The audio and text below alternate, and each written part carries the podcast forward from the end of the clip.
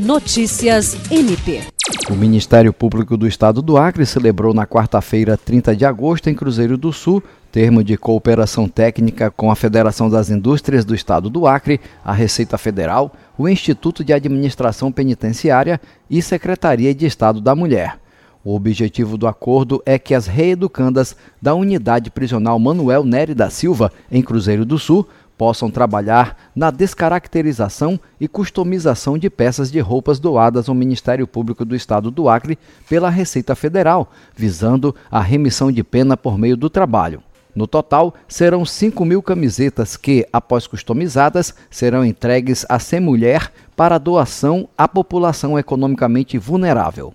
A descaracterização é uma exigência para se efetivar a doação. A promotora de justiça que responde pela Promotoria Civil de Cruzeiro do Sul, Manuela Canuto, representou o Procurador-Geral de Justiça Danilo Lovisaro do Nascimento na assinatura do termo e falou da importância do acordo. Jean Oliveira, para a Agência de Notícias do Ministério Público do Estado do Acre.